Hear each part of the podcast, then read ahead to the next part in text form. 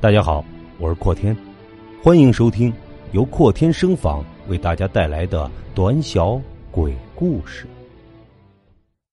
今天的这个故事由阔天群里面的蝼蚁就是蝼蚁朋友提供的，大家能够喜欢。金蟒报恩。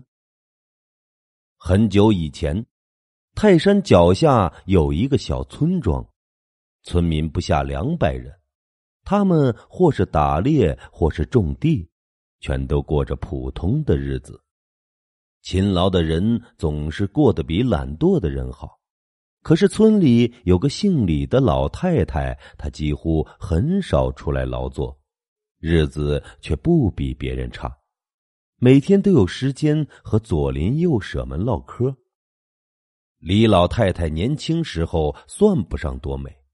嫁给村民赵云后，夫妻生活和睦，先后生下一儿一女，日子就那么平淡的过了二十几年。李老太四十八岁的时候，丈夫赵云去世，亏得儿子女儿们都成了亲，她也没什么好操心的，没事就给儿子看看孩子，每天以带孙子为乐，日子很是自在。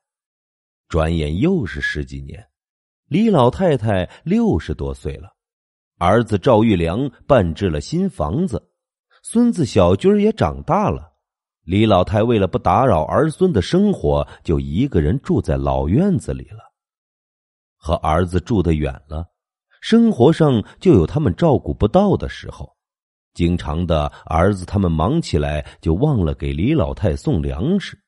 可李老太也从来没有主动和他们要过。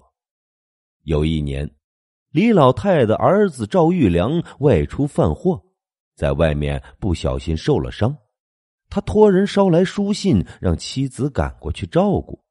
家中儿子小军儿也非要跟着过去，一家三口不在家了。李老太一个人过了一年多没有儿孙的日子。后来，赵玉良的病好了。一家三口回来，赵玉良没来得及回家，就去了李老太的老房子见母亲。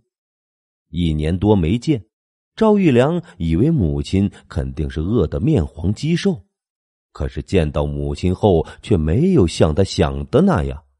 李老太身体硬了，精神也很好。赵玉良跪在母亲面前，哭着说：“呃，娘啊，儿子这病了一年多。”也没顾得上照顾您，您受苦了。这一年肯定不好过吧？咱家里的粮食你是找谁借的？儿子，我这就去还给人家。李老太把儿子扶起来说：“嘿，没事儿，别难过。我这一年呐，不缺吃喝，过得挺好。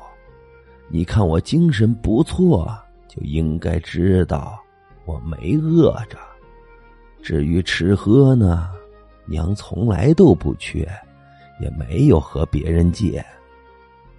听了李老太的话，赵玉良很是纳闷：母亲早就不劳作了，平日里每隔几天他都会送粮食过来，这一年不见，母亲怎么会说不缺吃喝呢？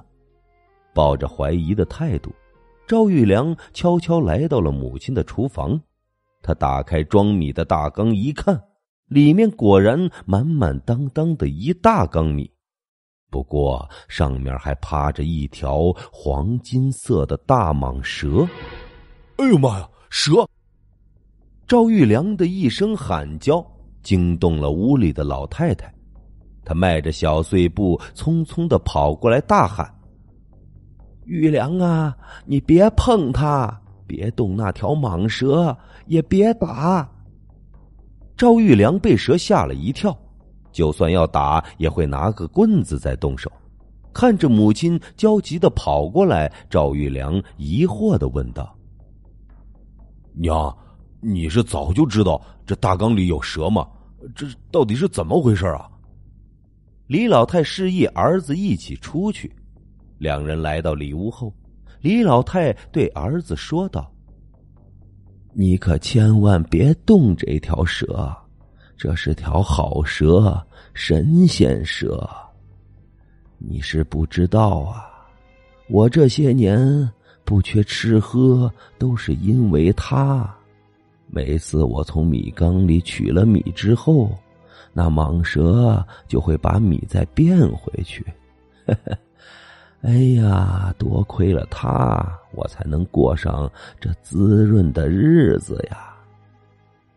赵玉良很是不解其中的原因，李老太接着说道：“其实呢，我也不知道，只是我年轻时候做过一个梦，梦见我上辈子曾经救过一条金色的大蟒蛇，那蛇后来成了仙，说是要报答我。十年前的一天。”我发现米缸里就进了这条蛇，忽然觉得它和我梦里的那条很像，所以呢，我也不害怕，就当它不存在。我拿我的米，他呢玩他的。多年以后，李老太去世了，那条蟒蛇也就消失不见了。赵玉良很是感慨。这前世做的好事，这一世还能得到回报；前世没做什么好事，那这辈子就只能靠自己了。做人果然还是要做好人才行啊！更多好听的有声作品，搜索“航天实业”公众号，添加关注。感谢您的收听。